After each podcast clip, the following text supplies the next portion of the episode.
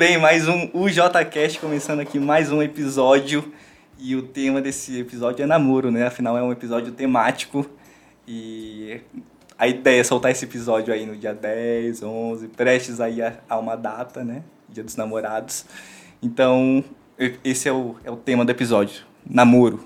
E a gente tem um convidado especial, mas ele já vai falar, se segura um pouquinho. Antes a gente tem uma piada, e a piada, inclusive, é temática também. Então, por favor, Anne.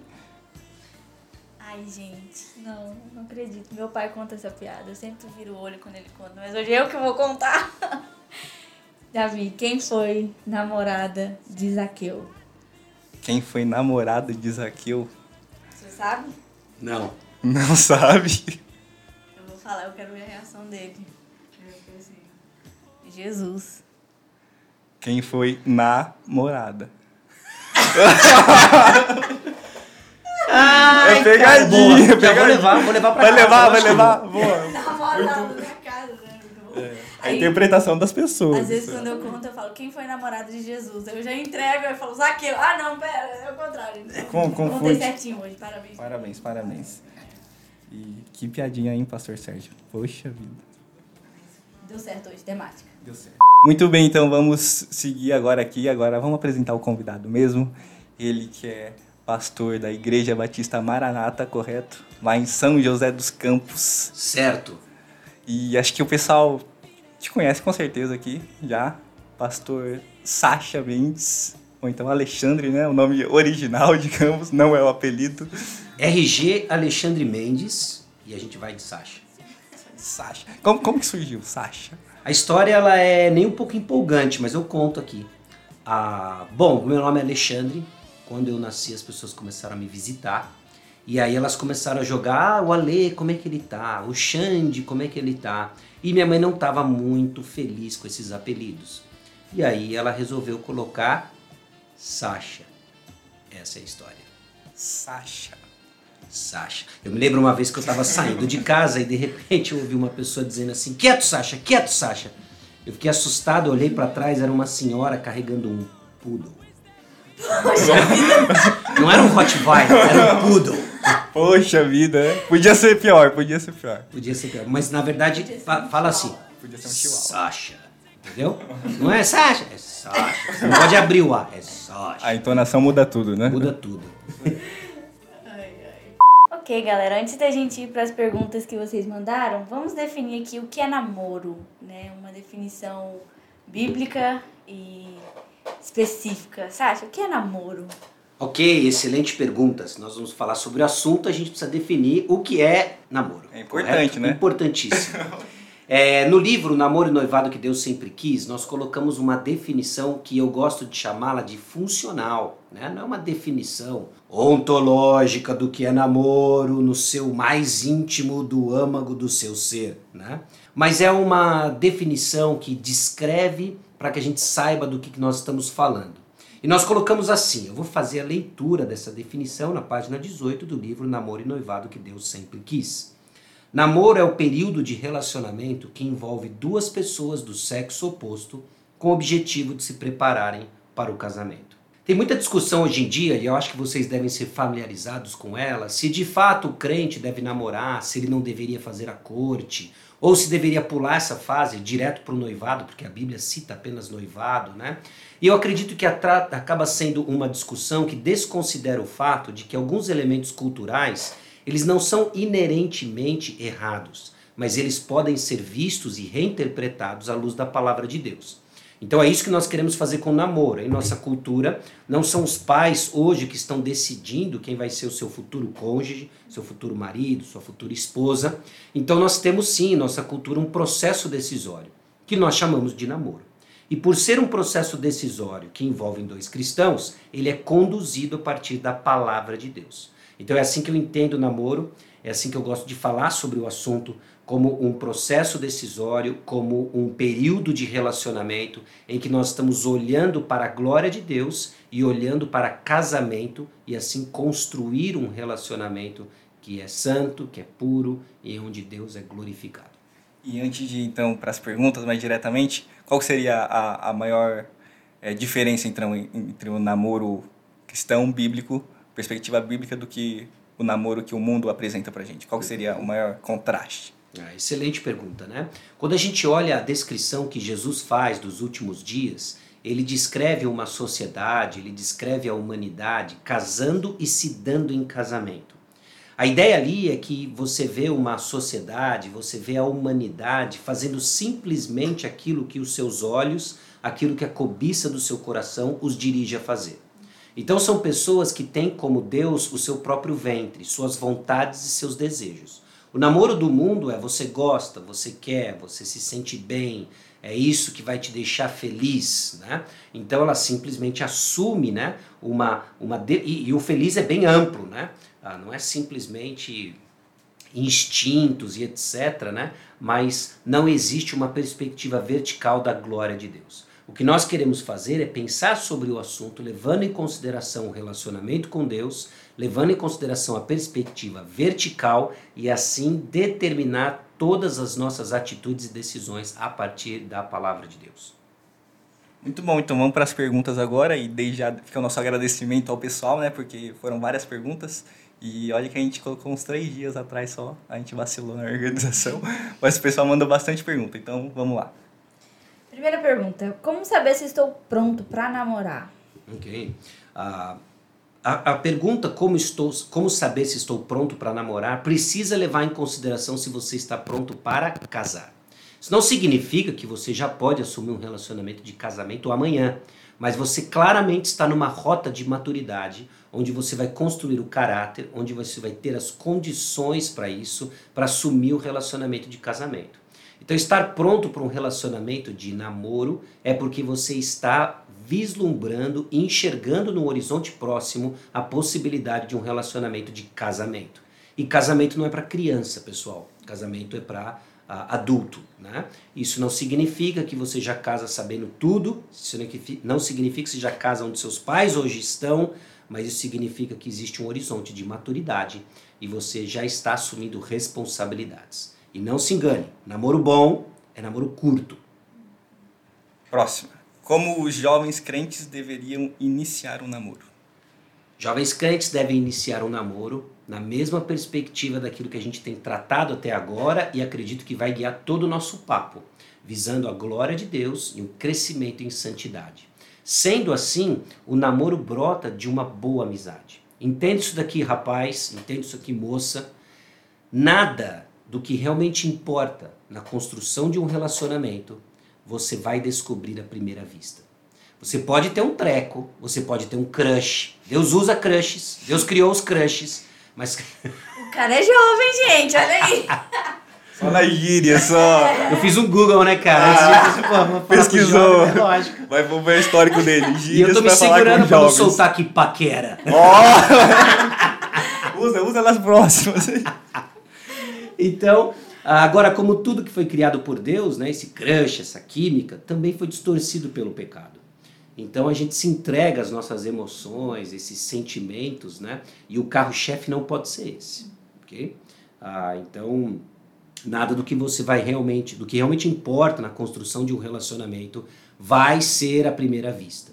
Muito bom.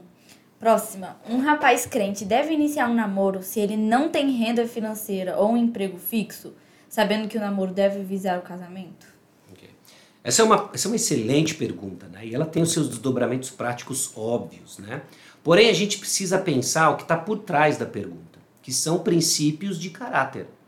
Não é só uma questão de saldo bancário. Pode ser que um rapaz preencha um cupom num sorteio de shopping e ganhe três carros num sorteio, venda e tenha condição para casar amanhã. Não, não tem. Ele não tem caráter ainda. Ele tem saldo bancário, mas ele não tem caráter. Pode ser que esse jovem, esse rapaz, queira casar amanhã e ele seja trabalhador.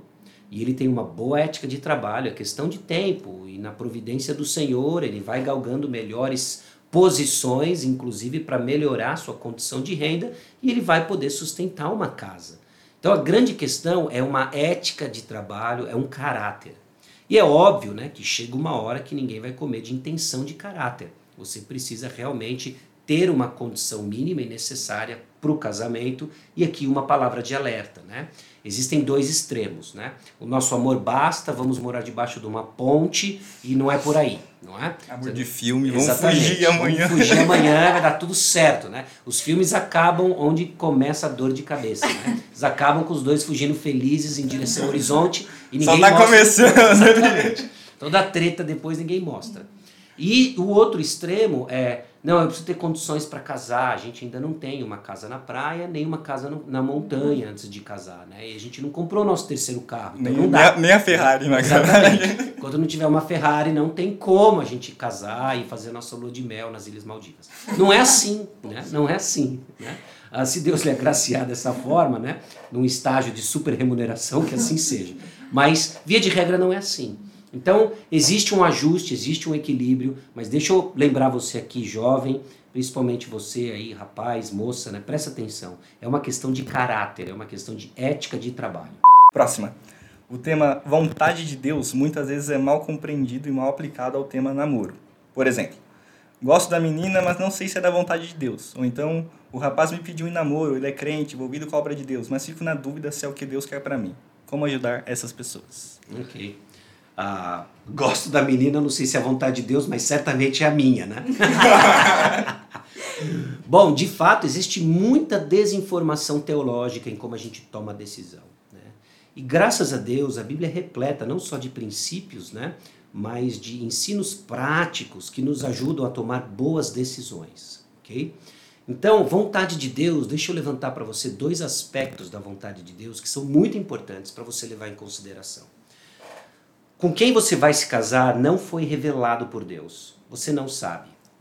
É, ao contrário aqui dos meus interlocutores, né, que estão aí num processo ainda antes do casamento, eu já sei qual era a vontade de Deus soberana para o meu casamento, porque eu já disse sim e vou fazer 15 anos de casado. Então, como é que eu sei? Já aconteceu. Eu olho para trás, Deus não comete, não, não está tendo surpresas lá em cima, né, dizendo, ups, olha só, eu vacilei o Sasha casou com quem não deveria. Não existe isso. Né? Então, Deus não revelou com quem você vai se casar. E o fato dele não ter revelado com quem você vai se casar significa que isso pertence a ele. E nós vamos deixar nas mãos do Senhor, que ele sabe mais. Existe um segundo aspecto da vontade de Deus que foi revelado a nós, que é a vontade moral de Deus, são os preceitos da palavra de Deus. 1 Tessalonicenses, capítulo 4, versículo 3, é bem claro e categórico, pois essa é a vontade de Deus, que vos abstenhais da prostituição e que a gente cresça em santificação. 5,18, idem. Em tudo dai graças, porque esta é a vontade de Deus. Então, embora existam aspectos da vontade de Deus que não nos foi revelado, e é um mistério da providência divina que descobrimos através do tempo, existem princípios da palavra de Deus que são claros e nos foram deixados para nossa obediência. Quando nós não fazemos essa distinção, nós buscamos conhecer a vontade de Deus que não foi revelada e negligenciamos a vontade de Deus revelada. Deixa eu dar um exemplo. Eu não sei com quem eu vou casar, Deus não revelou, mas eu quero descobrir. Então nós oramos buscando sinais, então nós falamos de portas abertas, portas fechadas, paz no coração e toda uma linguagem complicada. E ficamos patinando, e enquanto patinamos, crescemos em ansiedade, uma desobediência clara ao mandamento revelado por Deus: não andeis ansiosos por coisa alguma. E aí eu costumo pensar assim: na busca de tentar descobrir a vontade não revelada de Deus, nós abrimos mão e desobedecemos a vontade revelada de Deus. Então, para, para entender a vontade de Deus para a sua vida, meu jovem, minha jovena, Efésios 5,18, você é chamado para compreender essa vontade. Conheça a palavra de Deus, conheça Cristo Jesus, aplique a palavra de Deus nos seus caminhos, ele vai endireitar os seus passos. E você vai poder olhar para trás e enxergar a boa mão do Senhor, sua providência, ligando pontos, e aqui você está desfrutando da boa mão do Senhor. Usar os princípios bíblicos, né? Amém, aleluia, amém. Próxima pergunta. Alguns pais pensam, ele já, abre aspas, né? Ele já tem 20 anos, a decisão é dele sobre quem vai namorar. Eu não tenho nada a ver com isso, fecha aspas. Não é estranho? Os pais não deveriam assumir a responsabilidade de pastoreio de seus filhos até o casamento? Toda, toda coisa estranha tem um quê de verdade, né? Sem dúvida, vai ser o casamento do filho, e naquele dia no altar, o filho está se apropriando de toda a responsabilidade do relacionamento que ele está assumindo. E sem dúvida, responsabilidade do pai, ser pai até o fim. E por ser pai até o fim, muda-se ao longo do tempo a sua responsabilidade e atuação como pai. Se no início da vida do seu filho, da sua filha, existia muita instrução e disciplina, disciplina corretiva, com o tempo ela foi dando lugar a uma disciplina formativa, a um acompanhamento e uma influência no caráter do seu filho. Tanto é que Deuteronômio capítulo 6 transcende a primeira geração de filhos. Ele fala de ajudar a ensinar os filhos e os filhos dos seus filhos. Então você tem uma responsabilidade de conduzir e influenciar positivamente seu filho. Você não vai pegar a varinha agora, com ele com 20 anos, não é, não, não é disso que nós estamos falando, mas de instrução e cuidado. Não abra mão do seu papel. Sem dúvida, é o seu filho que está assumindo uma responsabilidade e, sem dúvida, é tua responsabilidade conduzi-lo até Cristo lhe chamar, entendendo o que é apropriado nos relacionamentos. Abre aspas. Melhor permitir namorar logo na minha frente do que namorar escondido. Fecha aspas. Alguns pais pensam assim quando acabam permitindo o namoro de filhos adolescentes. O posicionamento é saudável? É. Bom, o posicionamento assume apenas duas opções. E eu acredito que deve ter uma terceira via legítima nesse processo. Né? Ah, existe uma forma diferente de encarar. Às vezes a gente se coloca diante de situações difíceis num beco sem saída. Olha, ou eu deixo ele namorar, ou ele vai namorar escondido. Não é bem assim.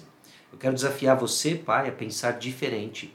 Deve haver uma forma diferente que você é responsável em buscar isso no seu contexto para influenciar positivamente seu filho. Deixa eu abrir um parênteses e convidar você a fazer uma leitura intencional do livro de Provérbios, prestando atenção à seguinte resposta da seguinte pergunta: Qual é o método que Salomão usa para a instrução do seu filho? onde entra repetição na instrução do seu filho. Como ele apela para persuadir o coração do seu filho. Leia o livro de Provérbios não apenas buscando um conteúdo de aplicação imediata. Leia o livro de Provérbios aprendendo e sendo treinado em como abordar o coração do seu filho. E você vai ver um coração de um pai insistente e perseverante. Tem uma terceira via aí. Você não fica nesse beco sem saída, não. Muito bom. É, como os pais devem contribuir no namoro dos filhos sem serem manipuladores ou então visando escolher o cônjuge do seu agrado para o filho ou a filha? Excelente pergunta. É? Essa é uma pergunta delicada e que por vezes o pai que assim o faz não está ciente.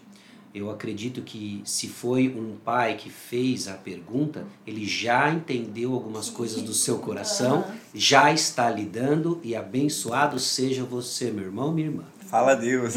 Exato, né? Agora, agora, alguns que estão nessa luta não enxergam dessa forma. Isso vem tudo de um coração orgulhoso, porque ele entende o que seu filho precisa, ou ele quer a realização dos seus sonhos na vida do filho, e não entende que o processo não é um lar centrado no pai, é um lar centrado em Cristo. Isso tem que mudar a nossa forma de conversa. Deixa eu fazer uma sugestão de leitura. Já pode fazer uma sugestão? Pode, pode, pode. O box chamado Adolescência, do Lupriolo, tem um volume que lida com manipulação e vale a pena olhar porque ele tem uma tabela ali fascinante de como ele destrincha a manipulação nos ajuda a enxergar nos nossos relacionamentos. Então, manipulação, você está usando o relacionamento, você está pondo pressão sobre o seu filho para ter o que você quer. E isso é pecado. Isso não é uma boa condução, vai azedar o relacionamento com o seu filho e vai ter consequências futuras. Próximo. É desconfortante para a maioria dos pais conversar sobre sexo com seus filhos. Será por isso que eles não os orientam para um namoro que agrade a Deus? Sim. É...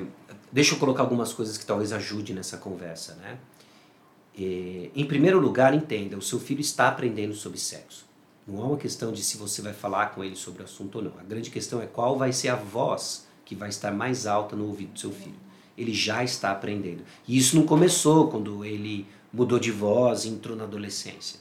Isso começou desde que ele veio ao mundo. A grande questão é o seguinte: você vai sempre estar falando sobre sexo com seu filho. A grande questão é qual a forma apropriada no estágio de desenvolvimento de maturidade dele. Porque sexo, à luz da Bíblia, não é meramente uma performance física, é do contexto de relacionamento. Então estamos sempre falando sobre relacionamento e aquilo que é apropriado, criando naturalidade para uma conversa muito importante em que o pecado distorceu tanto com libertinagem, tanto com devassidão, quanto legalismo e não falar sobre o assunto. Isso é muito ruim. Existem dúvidas legítimas que precisam ser abordadas e conversadas sobre o assunto, e eu quero encorajar você, pai, a fazer o seguinte: ore sobre o assunto. Em nome de Jesus, amém. Chame o seu filho para um café e leia com ele Gênesis 1 e 2. Gênesis 1 e 2 vai trazer o contexto e desculpas legítimas e bíblicas para que você fale sobre o assunto. Lá você vai ver homem e mulher os criou. Lá você vai ver estavam nus e não se envergonhavam. Lá você vai ver e os dois se tornam uma só carne. Lá você vai ver multiplique-se. Você vai ver tudo o que você precisa para usar como uma legítima ponte para educar o seu filho sobre sexo na verdade. Não tenha medo de criar vontade antes da hora. Essas vontades já vão vir, vão vir antes da hora, mas ele precisa aprender a lidar com isso com verdade bíblica. Muito bom. Quais dicas práticas para a relação pais e filhos quanto ao tema namoro? Quanto, é, tanto para os filhos que não namoram quanto para os que estão namorando. Dicas práticas em que direção? Leia o livro Namoro e Noivado, que Deus sempre quis. Mas, De que, que é esse livro que você tanto tem dica aí? Eu acho que tem alguma... Começou usando a definição é, dele já. de saco, eu não tô entendendo. Não, depois, depois, depois ele vai falar. Deixa em off aí. Não, mas acho que o, a pergunta aqui é, sei lá, no, tanto orientação, tanto os limites também acho que puxa um pouco da, de uma das perguntas anteriores. É, até que ponto não pode é, extrapolar para ser uma manipulação já do relacionamento, mas também, certo ponto, orientando o namoro. Bom, é, eu acredito que esse podcast vai chegar em lares muito diferentes, né? Alguns provavelmente já tiveram, pela graça de Deus, muita instrução, reflexão, leitura sobre o assunto, né? E vão conduzir de uma forma, de novo, pela graça de Deus, madura. Ah, pode ser que em outros lares esse podcast, essa mensagem chegue diferente, talvez com muita confusão, talvez com muita ainda dor e feridas abertas do passado, do próprio namoro dos pais. Mas deixa eu falar, isso, isso, ah, isso não vai determinar o seu destino e o destino da família. ok? A graça de Deus ela superabunda onde abundou o pecado. Então a grande pergunta é o que você vai fazer em resposta ao que você está ouvindo agora. E aqui eu quero encorajar você, a gente fala isso não como clichê, mas eu espero que você entenda isso de fato, né? Inicie-se como uma oração, talvez o que seja apropriado agora é uma confissão. Uma confissão de que você está conduzindo a coisa de uma forma inadequada, uma confissão de que você tem, ao invés de conduzido com amor e mansidão, manipulação, confissão de que você tem sido omisso no seu papel na condução do relacionamento dos seus filhos, no pastoreio deles. Confesse isso. A Bíblia diz que aqueles que confessam e deixam alcançam misericórdia. E abrace agora os meios, as ferramentas que o Senhor tem disponibilizado para você para conduzir de uma forma diferente. Começou com uma oração, chamou o filho para uma conversa, confessou para ele o seu erro, o seu pecado e diz: a partir de agora você não vai ver um pai perfeito, mas você vai ver um pai num direcionamento que eu quero crer diferente. Eu vou buscar ajuda, eu quero conversar com o pastor sobre isso, eu quero fazer boas leituras e conduzir você, meu filho, num caminho diferente para a glória de Deus, num namoro santo e puro. Talvez então oração, uma conversa franca e honesta. Se você tem receio disso, de começar essa conversa, agende-a. Chame seu filho e fale assim: Olha, eu quero conversar com você sobre namoro amanhã à noite. Comida, gente. Comida é muito Exato. bom. Ao redor de comida tudo rola. Café. é. Café, biscoitinhos, Isso aí, né? Então, com... tambaqui assado, Tambaqui, suco de cupuaçu. Aí, ó, tá aí. É, aí. cajá. Ou então, né? Comunicação, dependência de Deus sempre e uma comidinha ajuda também. Deve ser melhor? Próximo. Namorados deveriam prestar contas a um casal sobre como estão desenvolvendo o seu relacionamento? Se sim, sobre o que conversar e como escolher esse casal. Uhum. Ok. Ah, essa é uma forma prática da gente viver o discipulado. Então, casais que estão namorando e que são crentes em Cristo e que querem buscar maturidade, eles vão buscar ajuda. É? E buscar a ajuda de um casal maduro pode ser uma excelente ideia, pode ser um excelente passo. Né? Então, na sua comunidade, olhe os casamentos ao redor e veja quais são aqueles que você enxerga que estão dando passos de maturidade, são exemplos de serviço. É? E os chame para um café, né? ou busque você, casal de namorado, como é que você pode servi-los também. E faça isso um relacionamento rico, de via de mão dupla, onde ambos estão servindo um ao outro, um com sabedoria, outro com a sua força jovem, né? a fim de que o relacionamento seja rico e significativo. Né? Então tem aí alguns passos para isso. Né? Talvez se você, ah, mas eu vou pedir para que ele nos ajude, eu não sei exatamente como. Falei assim, olha, eu tenho conversado com a minha namorada, nós somos gratos a Deus pela forma como vocês vivem para o Senhor e conduzem o relacionamento de casamento de vocês. Vocês topariam da gente marcar um café por mês? Comida de novo. Aí, ó, de novo tomar um Abre café. portas. Exato, né? Um café, alguma coisa, uma vez por mês e, e, acompanhar a gente na leitura de um livro, por exemplo. Namoro do Vale, que eu sempre quis. Que livro! Não, tem tantas outras coisas, obviamente, né? E, e isso, isso pode, e, e, de novo, e agora incentivar o casal jovem, né? Não crie barreiras para isso, crie pontes e facilidades. É bem provável que esse casal mais velho, se eles tiverem filhos pequenos, com certeza vão ter uma rotina muito agitada. Mas você pode dizer o seguinte: olha, não diga simplesmente o seguinte: você não quer me acompanhar e fazer um estudo bíblico comigo uma vez por mês, por uma hora e meia mais ou menos, na leitura de um livro? Isso vai soar pesado. Versus, uh, eu, eu posso ajudar você com as crianças uma vez por mês na sua casa, enquanto a gente ajuda, conviver com vocês e ouvir a história de vocês para aprender do relacionamento de vocês. É diferente. Vida na vida. Exato. É, e às vezes também o povo pensa de uma maneira muito formal, né? Uhum. Isso, sentar, vamos estudar aqui, mas é, é Isso como um todo, peso, né? né? Maneira informal também. O vida na vida mesmo. Exato. Acho que a resposta dessa próxima pergunta o senhor já meio que pincelou um pouco, mas vamos lá. Levando em consideração que o crente namora para casar, existe algum tempo ideal de duração entre namoro e o casamento? Já pincelei. Não, tô brincando. Ótima resposta. Não, excelente. Não, e a pincelada que eu dei foi, né? Namoro bom é namoro rápido, né? Tem um tempo? Não tem um tempo, mas pessoal, vamos ser prudentes, né? Cresce intimidade espiritual, cresce intimidade emocional. Qual a próxima intimidade que quer crescer e é legítimo? Físico, né? Legítimo assim, que eu digo natural, né? Porque o, o, o desfrutar dessa intimidade física legítima é no contexto do casamento. Então por isso que a gente diz né, que namoro bom é namoro curto. Né? Ah, você pode conhecer muito bem alguém num contexto de amizade e a partir do momento que você firma um compromisso público de namoro, e aqui de novo, ah, o que, que muda nisso? Tem muita gente que não vê a hora de namorar porque na verdade tem que ser bem franco. Você quer andar de mão dada, mão dada no shopping, dá uns beijinhos. Né? Eu assuma isso, é um desejo legítimo, mas entenda que você não está lutando com o desejo de namorar, você quer dar uns beijos, é cobiça do seu coração, Motivação é motivação outra, né? complicada, né? E aí você fica aí, enfim, todo perturbado aí. Mas enfim. Então, ah, um namoro curto, né? Por isso que tem que ter um horizonte claro de casamento. Né?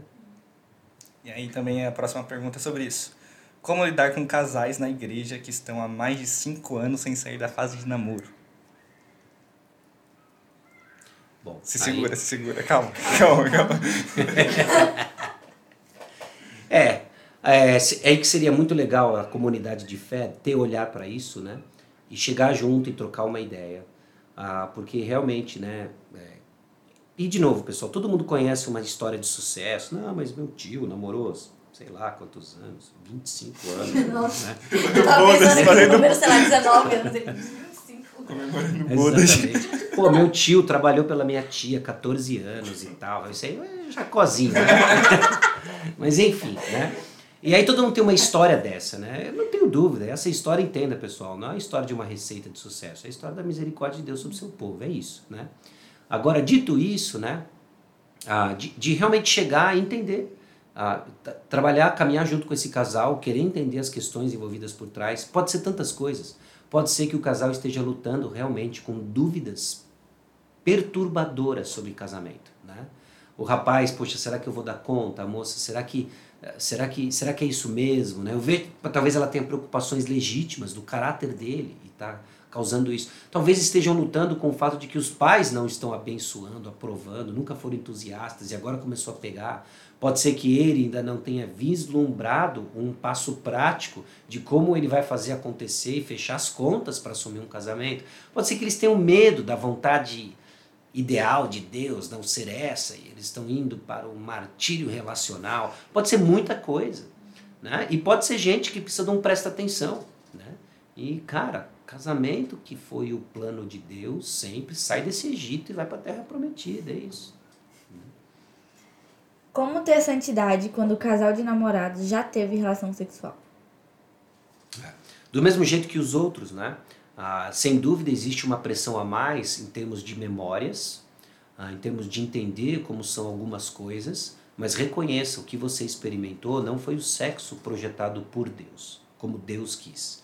Foi é, cobiça, foi imoralidade sexual e agora entenda, não é só dizer não ao sexo, mas dizer sim para alguma coisa. Se no sexo você buscava o corpo do próximo para o prazer pessoal, agora você vai aprender a andar em amor, em que você usa o seu corpo para o serviço do próximo. E isso não é só no relacionamento de namoro. Isso também acontece no relacionamento da comunidade de fé, em que você vai usar o seu tempo, sua atenção direcionada para amar pessoas. Efésios capítulo 5, 2, né? em contraste da impudicícia e a imoralidade de Efésios 5, 3. Muito bom. Quais as mentiras mais comuns que nós acreditamos durante o namoro? Tipo, eu sei que ele e ela é tudo que eu sonhei, tenho amor suficiente para nós dois, quando casarmos ele e ela vai mudar. Como podemos combater essas mentiras que muitas vezes nos fazem viver um relacionamento que não glorifica Deus e que pode levar ao desastre no casamento? Uhum. Nós trabalhamos com as informações que nós temos. Todas essas mentiras, elas apontam para um ídolo, elas apontam para um desejo que governa o nosso coração. Não, eu vejo essas coisas nele, eu vejo essas coisas nela, mas quando a gente casar, vai mudar. Quando a gente casar, aí tudo vai ficar tranquilo. Não case com um sonho, case com o seu noivo, noiva real. E entenda se ele está numa rota de mudança ou não. Então, como é que você lida com essas mentiras? Você lida com a verdade.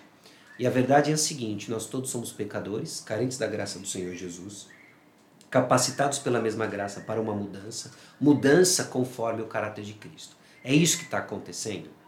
Então talvez ele não esteja onde ele tem que estar, ou ela não esteja onde ela tem que estar, mas ele está numa rota de mudança. Ele tem um coração ensinável, ele se arrepende dos seus pecados, ele dá passos de crescimento. Se isso está acontecendo, você está lidando com as mentiras. Conforme elas vão aparecendo, dê marretadas de verdade, verdade da palavra de Deus. E aqui, pessoal, não tem como fugir. Leia a Bíblia e faça oração se quiser. Crescer. E quem não ore a Bíblia não lê. Diminui. Diminuirá. É isso aí. Essa palma está muito conservadora. Tem que ser um pouco mais pentecostal. Quero um pouco mais de poder e unção. Como? Bate a palma então pra mim. tá gravando. A cara dele foi muito bom, foi todo mundo Assim, junto assim.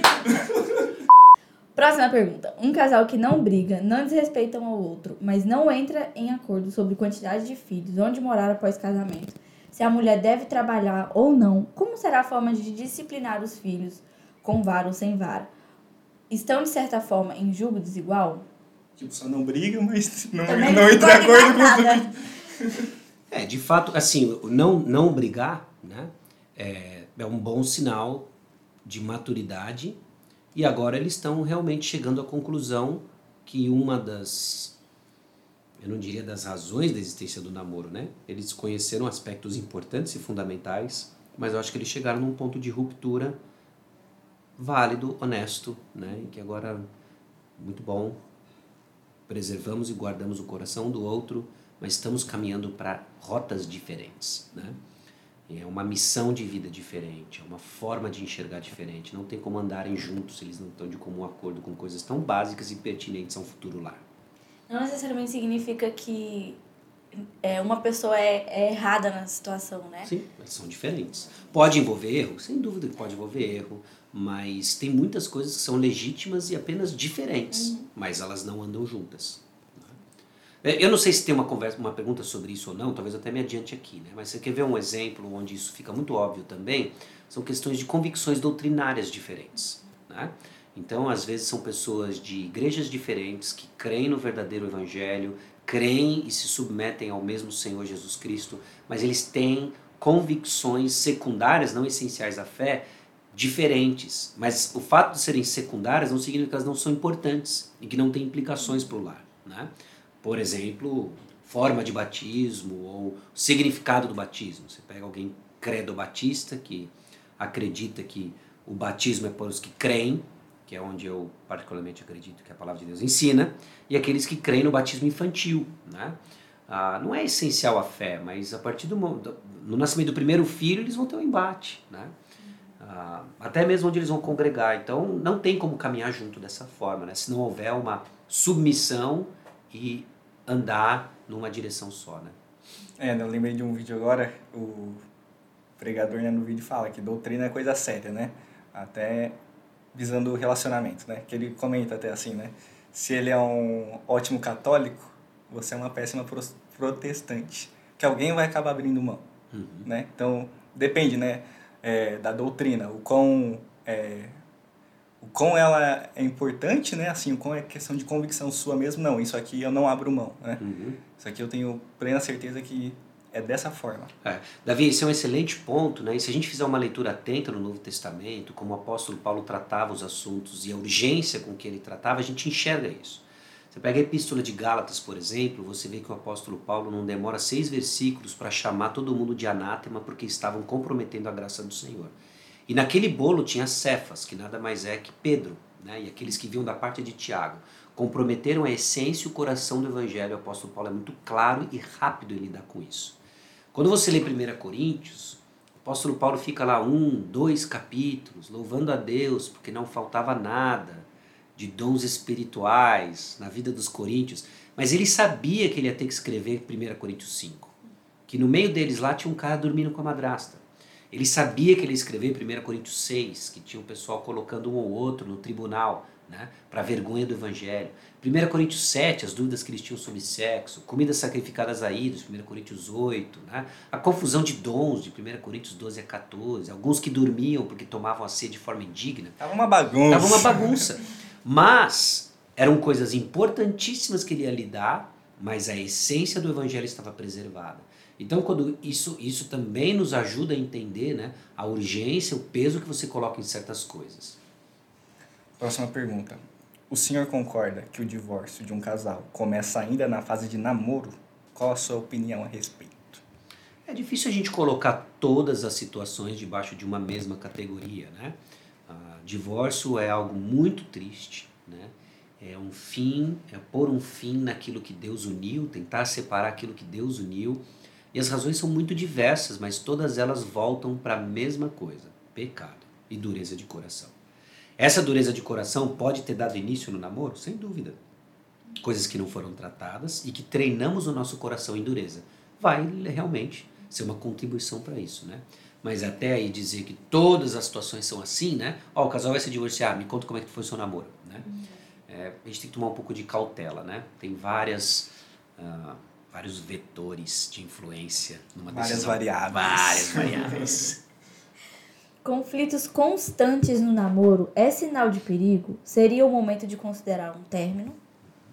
É, o primeiro passo é entender, sem dúvida, o casal está num momento crítico.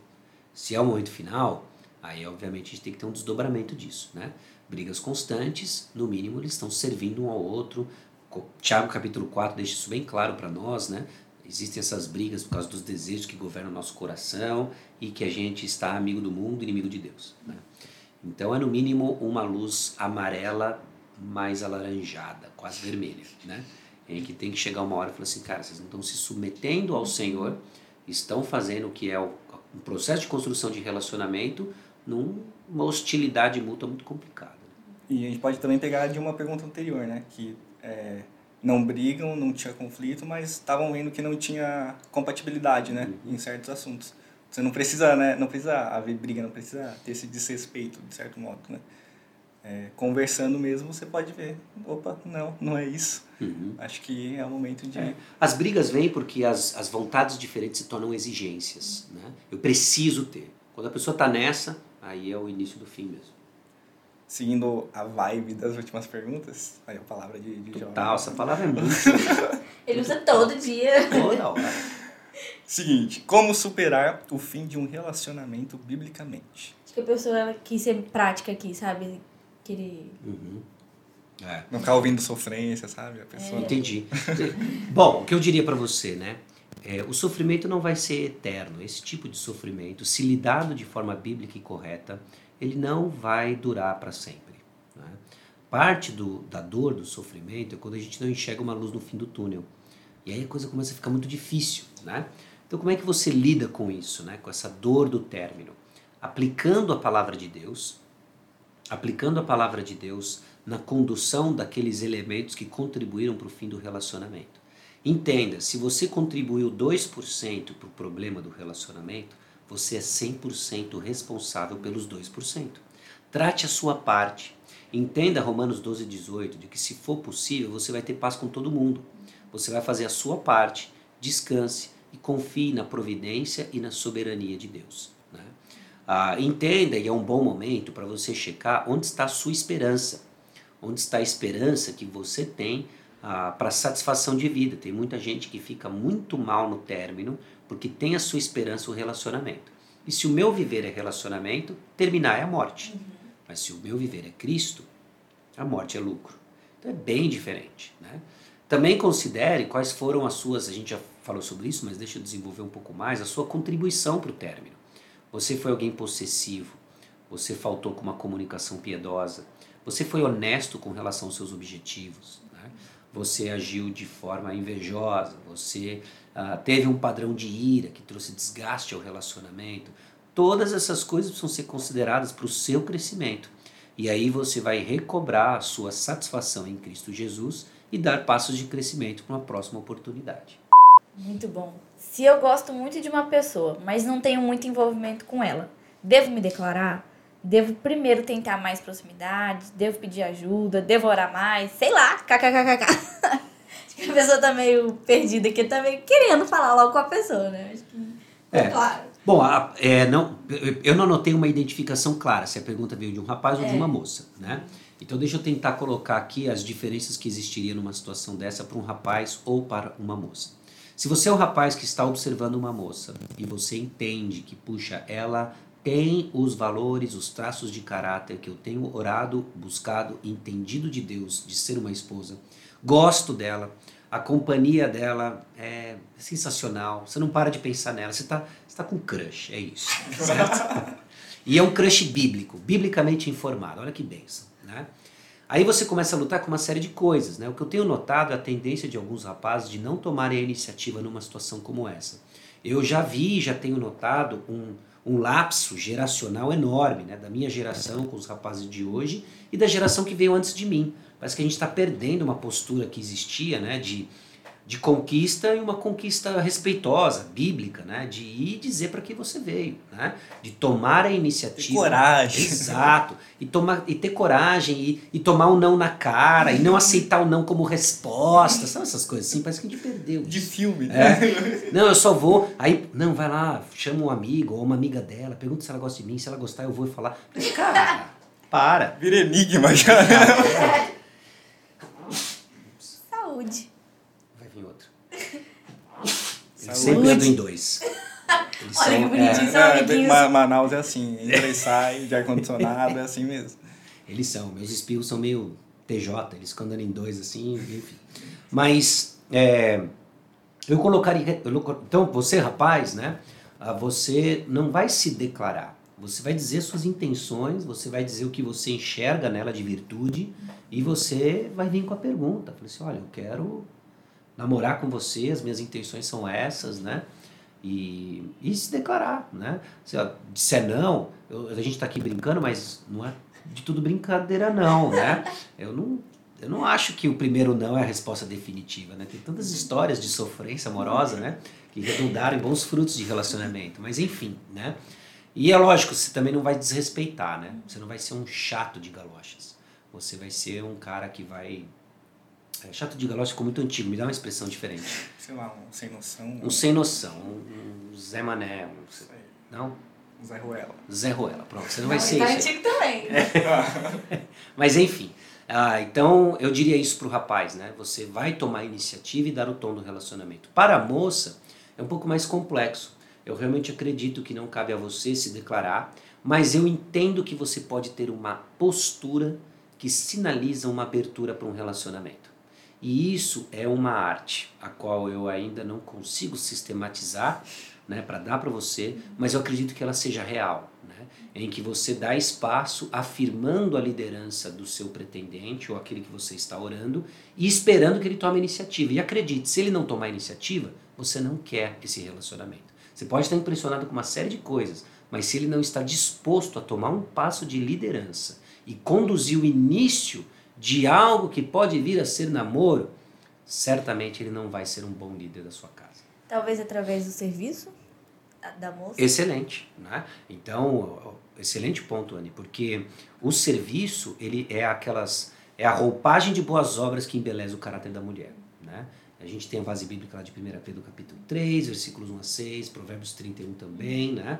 Então, você mostra a sua beleza e você se torna uma mulher atraente, né? Através das boas obras e a beleza de caráter.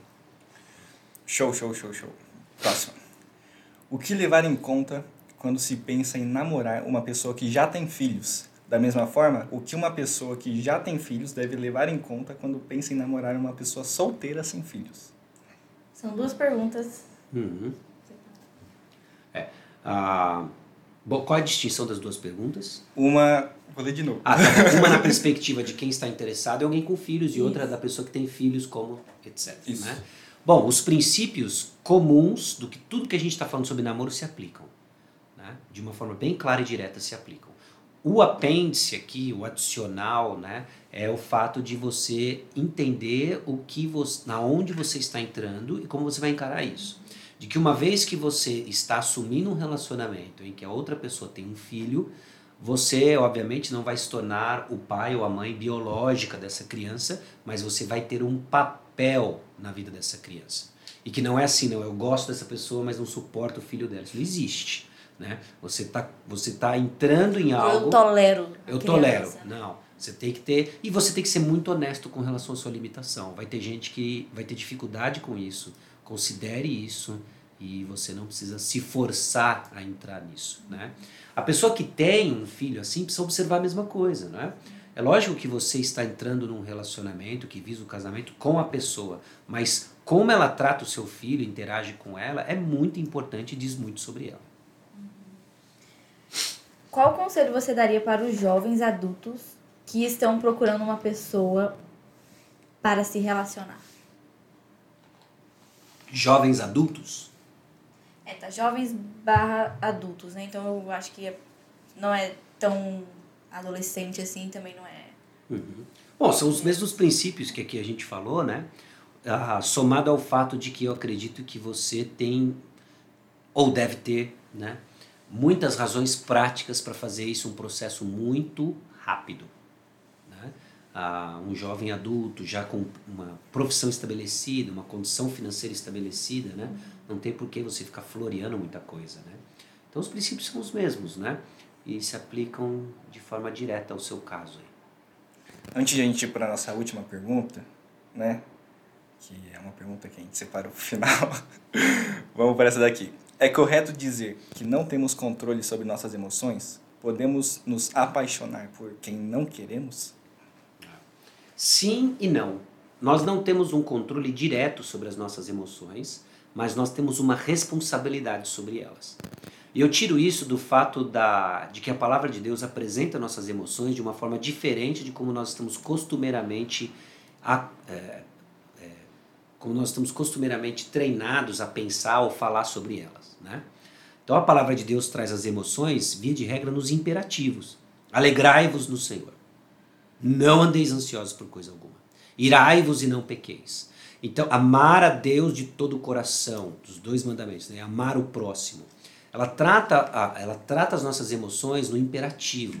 Ou seja, você não tem um controle, você não tem uma, um botão, um interruptor para ligar e desligar emoções. Mas a Bíblia assume que você é responsável por elas. Então entenda, né? Se você está apaixonado por alguém que você entende que não deveria ou não gostaria, você está tendo uma informação importante sobre o seu coração que até então estava desconhecida. O que me chamou a atenção? O que essa emoção revela dos tesouros do meu coração? Né? Então já é uma pista importante na sua caminhada com Cristo, né? E aí você tem a responsabilidade de guiar essas emoções para um lado diferente. Enganosa é a graça e vã formosura, mas a mulher que teme ao Senhor, essa será louvada. A palavra de Deus coloca o caráter como um objeto, um tesouro desejável. Ele faz assim, Salomão faz assim também em Provérbios, a gente falou um pouquinho sobre Provérbios, né? Então entenda o valor da sabedoria e comece a orar para que você enxergue o que é precioso para o Senhor, para você também. E isso vai pôr ordem e guiar suas emoções, que você é responsável por elas. É, última pergunta, mas aí eu tenho uma pergunta, assim. Então, cristão pode usar Tinder? Essa é a última pergunta. E aí a última pergunta minha é, qual foi para você, assim, a sua melhor fase do seu namoro com a sua esposa hoje, né? okay. Então, primeiro, cristão pode usar Tinder? Ok, Tinder, né? O que, que, eu entendo do Tinder? E se você que está nos ouvindo tem conhecimento de causas diferentes, espero que não, né? Mas eu entendo que o aplicativo Tinder ele foi desenhado e projetado para fomentar relacionamentos e ele assim o faz num ambiente em que o próprio aplicativo já ganhou uma fama, né? Parece assim, é errado você ir para um bar? Estritamente falando, não é errado você ir para um bar, mas as pessoas vão para o bar para quê? Então acaba sendo uma decisão de sabedoria, né? A questão do bar e a questão do Tinder é que ele foi projetado para algo específico, na construção de um relacionamento que não está pautado nos critérios bíblicos, onde pessoas postam e apresentam o que elas querem com um objetivo muito bem conhecido em nossa sociedade, um relacionamento muitas vezes sem compromisso e de caráter sexual, que é na nossa sociedade acabou ficando conhecido por isso, né? Aí eu pergunto, o que tem para você nisso, cristão? O que tem para você nisso.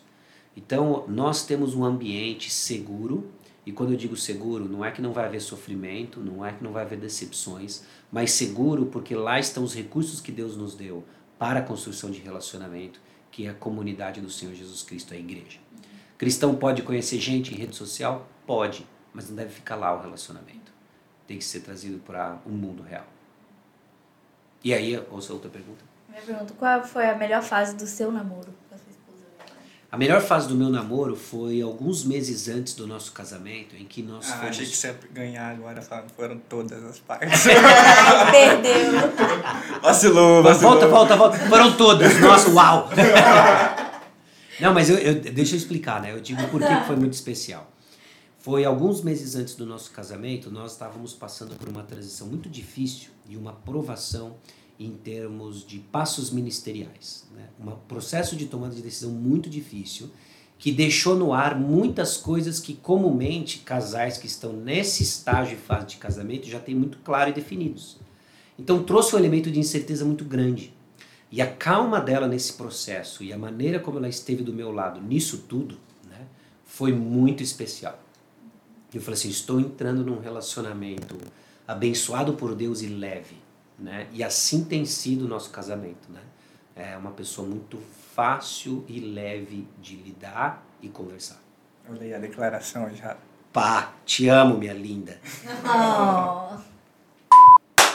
Pera, gente, eu tava treinando aqui em off pra começar o próximo bloco e aí o convidado ele falou, deixa que eu comece. Então vai, começa. Fala, galera! Uhul! Tamo voltando pro próximo bloco. Então, voltando. Palavra de encorajamento com você, de volta. Não precisa ser com essa voz, então. Ficou muito animado, né, cara? Parecia uma torcida, team leader. Bom, é, palavra de encorajamento para você, referente ao nosso tema, obviamente, né? Não faça da mudança do seu estado civil a razão da sua satisfação. Né? Entenda que Cristo é o maior tesouro. E para que você entenda que Cristo é o maior tesouro, ele vai usar até relacionamentos de suas frustrações e as suas decepções para que você entenda isso. Então mantenha os olhos em Cristo e você vai desfrutar daquilo que o Senhor tem para você, com alguém do seu lado ou caminhando por enquanto sozinho. Fala, Deus. Vamos aqui seguir então. Eu acho que se a pessoa não quiser ouvir o podcast inteiro, não precisa, mas tem que pelo menos ouvir essa palavra de encorajamento. A gente, né? qualquer coisa a gente recorta e manda em áudio de WhatsApp, sabe? Sem o Fala Galera. Não. com o Ah, Fala com- Galera. Como fala, galera? É, claro. E termina com Fala Galera também. É, Agora, fala o tchau, galera, então. Falou, galera! Uhul! Tá próximo. Você já foi jovem, é o nome do quadro, tá? Não estou dizendo que você não seja ainda. Mas, Mas- se serviu o carapuça. Se você se sentiu ofendido. Mas isso aí, fala aí pra gente uma história aí, uma, algo, algo interessante da sua mocidade pra se encaixar Sim. com o seu perfil. Eu, eu, eu sempre tive o desejo, e o desejo intenso, bem motivado, ah, de ter um namoro santo, puro diante do Senhor. E, e eu não sabia e desconhecia do orgulho do meu coração. Mas o Senhor usou relacionamentos e decepções que eu tive, né? e, muito, e muito das razões por causa da minha imaturidade, omissão, para revelar orgulho no meu coração. E isso me levou e me conduziu a fazer uma investigação sobre o que a Bíblia ensinava sobre relacionamento, né? E que depois virou a base da minha contribuição para o livro, né? O namoro e o noivado que Deus sempre quis. Então a minha contribuição para o livro tem muito mais a ver do que tem muito tem muito a ver, né? Eu sei, eu sei que está na minha hora aqui, mas tem muito a ver, né? Acontece, acontece. Acontece, acontece. Tem muito a ver com minha experiência pessoal, tem muito a ver com lágrimas que eu mesmo derramei, né? Sobre relacionamentos, né? E então, o que, que eu quero dizer com tudo isso, né? Com relação a isso. Seja um bom mordomo das provações e sofrimento que o Senhor tem para você. Seja ele por causa do seu pecado pessoal, pecado de outras pessoas, ou simplesmente porque a gente vive num mundo zoado pelo pecado. Quando somos bons mordomos do sofrimento que Deus administra, Ele está aumentando sua utilidade ministerial. Você vai ser uma bênção na mão dele, né? Então, considere isso, né? Enquanto Deus está nos forjando, Ele está nos transformando e nos tornando úteis no reino. Nosso quadro de Indique três. Indique um livro, um filme e uma música. Então, indique um livro. Livro. Já faz o merchan aí também. É. já. Total. Né? Ah, bom, eu quero indicar a leitura do livro Namoro e Noivado que Deus Sempre Quis. Sério? Nunca, tinha, nunca ouvi falar. Eu tive a oportunidade de escrever esse livro juntamente com um pastor, professor e amigo, Davi Murk. Ah, o livro daqui a pouco vai fazer 10 anos, né? Eu estou aí no processo de rever alguns conceitos, princípios dele, inclusive para a gravação de um curso online. Dez, anos. Dez anos. 10 anos, cara, uma doideira isso. Quase um jovem o livro, né? É, Daqui a pouco namora. né? O livro daqui a pouco está na idade de se encontrar nessa vida. Enfim, então eu tenho que trocar os títulos de algum texto, tem que ter paquera, tem que transformar para crush, tem que fazer umas mudanças. Atualizar, que atualizar os atualizar termos, né?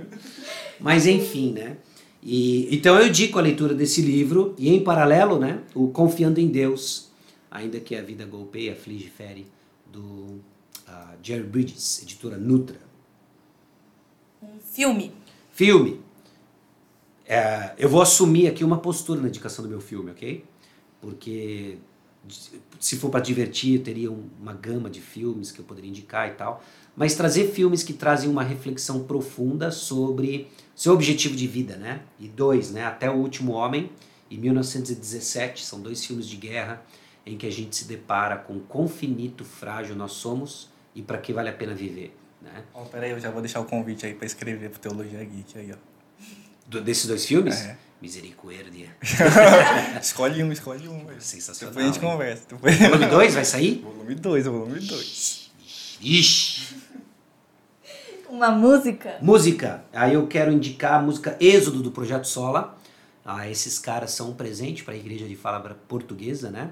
E escrevendo boas letras numa pegada legal, gostosa de ouvir, Uma pegada jovem. pegada jovem, né? Projeto Solo bomba aqui. Já tem umas três ou quatro pessoas que indicaram o Projeto Solo, não é? Ah, legal, os caras são fera, os caras são muito fera.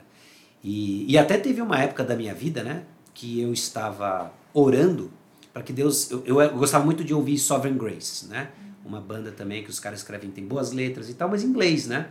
Legal e tal. Eu falei assim, puxa, Senhor, levante homens, levante bandas, pessoas, mulheres, né? Capazes de escrever boas músicas em português, né? E, e aí surgem esses caras, né? E eu sei que eu não era o único que orava nesse sentido, né? Então, esses caras são uma benção. Música Êxodo em particular. Show, show, show. Então, agora, seu minuto de fama. Você é um cara famoso, né? Então, manda um abraço aí pra turma. Principalmente para aqueles que você vai mandar o podcast aí pra ouvir depois. E isso aí. Bom, eu sou o Sasha, né? Então eu quero mandar um beijo pra minha mãe e pro meu pai e pra você. Se você. Entregou a idade, entregou a idade. Entregou- Não, e- Mas vocês entenderam, Não, cara, vocês não, entenderam. sabe o que eu tô lembrando? Porque eu acho que meu pai fez essa mesma piadinha no primeiro que a gente gravou com ele. Era um clássico. Era um clássico. Ele- Aí, a mesma faixa Era um etária, clássico, então. era um clássico. Entendeu? A Xuxa, isso é pessoal, o pessoal que tá, não tá entendendo nada, a Xuxa tinha um programa muito tempo atrás. A Explicando Xuxa pro jovem. é a mãe da Sasha, certo? Só que a Sasha é com SH o dela, o meu é CH. E aí ela tinha um programa, obviamente, pros baixinhos, pra crianças, e sempre quando ela fazia alguma coisa, chamava uma criança, quer mandar um beijo pra quem? Quero mandar um beijo pra minha mãe e meu pai pra você. Pra minha. Aí ficou famoso o negócio, né? Mas eu quero dar minha saudação, antes de tudo, para os nossos líderes do podcast, Davi e Anne. Deus abençoe muito a vida de Obrigado, vocês, obrigado, o ministério obrigado. de vocês. Nem foi combinado. E para você que está nos ouvindo também, saudação a todos. E para a galera, né? Lá do Vale do Paraíba, galera lá de casa, meu pai, minha mãe, meus irmãos, minha esposa, meus filhos, nosso cachorro. Quero mandar um abraço para todo mundo. Até o cachorro deu eu vou aproveitar meu minuto, meu minuto de. Para você que. Você da política, você fora da política, enfim, para todo mundo. Você Todo que. mundo. Paz e amor. Mas, é, você que bombou esse ano, você que não tem mais jeito na escola, você que tá indo bem, para todo mundo. Pra Ucrânia, pra Rússia, pra... Ai, ai, peraí, peraí. Antes de finalizar, faltou você falar aí do, dos projetos aí, do, Sim, da sim. página do Instagram. Excelente, né? É, eu acho que eu entrei tarde nesse negócio de Instagram e muito motivado por um amigo, um amigo de seminário, um amigo muito querido, pastor muito querido, pastor Felipe Niel. É, não só pelo exemplo dele de como ele usava as redes, como também até de conversas em que ele realmente me encorajava a fazer isso na motivação de divulgar bons conteúdos, né? Tem muitas vozes na internet, você sabe disso, e tem vozes ruins. E pela graça de Deus, a gente quer contribuir no lado certo da- do conteúdo, né? E aí eu criei o perfil, né, obviamente, o Sacha Mendes, assim como o canal do YouTube, e a ideia é apenas vincular, ah, divulgar conteúdo que a gente vai produzindo na nossa jornada ministerial, né? Em paralelo, eu estou desenvolvendo esse curso, né? Fiz já agora alguns cursos aí de é, tanto de aconselhamento bíblico quanto para pais de adolescentes, junto com a minha irmã, a Naná Castilho, do Filipenses 4.8, né? Também tem sido um exemplo para mim, né, de como ela usa as redes sociais e tal. E, e agora desenvolvendo esse curso sobre namoro. Então fica ligado lá no meu perfil, ah, vai ter um workshop, né? Você pode se inscrever, fazer o workshop. Acho que já foi o workshop, não sei se já foi, depende do dia que isso aqui vai pro ar, né? E, e depois um curso digital também, ah, usando o conteúdo do livro e indo além do conteúdo do livro também. Você tá aí com a camiseta de um tal de um seminário teológico ministerial foco. né? Exato. A gente tem vários Eu acho seminaristas que tem foco. um seminarista aqui também, né? É, tem também, meu professor aí. Você tá fazendo? Eu tô falando. Ah, sensacional. O seminário Foco, ele surge como uma resposta a uma necessidade, né? De que existem boas instituições de ensino, mas a grande maioria delas, se não todas, estão, estão num formato que inviabiliza o treinamento teológico ministerial de muita gente que faria um seminário de baixo custo, EAD e de bom conteúdo, essa é a nossa proposta. Então, seminariofoco.com.br. Dá uma olhadinha lá e se a gente tiver alguma coisa para lhe ajudar, para lhe encorajar, nós queremos ser essa resposta. Isso aí, tem, é, eu como, como aluno, agora como estudante, falo que tem sido muito bom e é, é essa facilidade, né? Fazer online, você encaixa na sua rotina, consegue ver e rever e rever a aula de novo, dependendo do assunto, é, tem sido muito bom. E o professor de aconselhamento bíblico. muito bom, muito bom. Inclusive, né, aqui, após essa gravação, a gente, você vai encontrar os seminaristas, né? Exato. Isso aí. Vamos trocar uma ideia com a turma do Polo da Igreja Batista Cachoeirinha em Manaus, Amazonas. Olha que Olha chique, só, que cara. chique, que chique. O primeiro polo de alunos Ó. conduzidos pelo professor pastor Fernando Souza. Olha aí. Sensacional. Show de bola. Isso aí, né? Então estamos chegando ao final de mais um episódio. E muito obrigado para você que teve a paciência de escutar até aqui. Ah, isso foi legal, fala. né? E, e- não, e rendeu, né? Rendeu. Tô dando aqui uma hora e pouquinho, mas rendeu. Foi. Uma hora e pouco. Roda a vinheta. Roda a vinheta. Não, não tem vinheta. Não tem? Mas grava aí, fala pra gente. Fala aí. Faz, faz uma vinheta. Ó, eu- a gente fazia uma vinheta no podcast lá do, dos Jovens da Igreja que era Ju-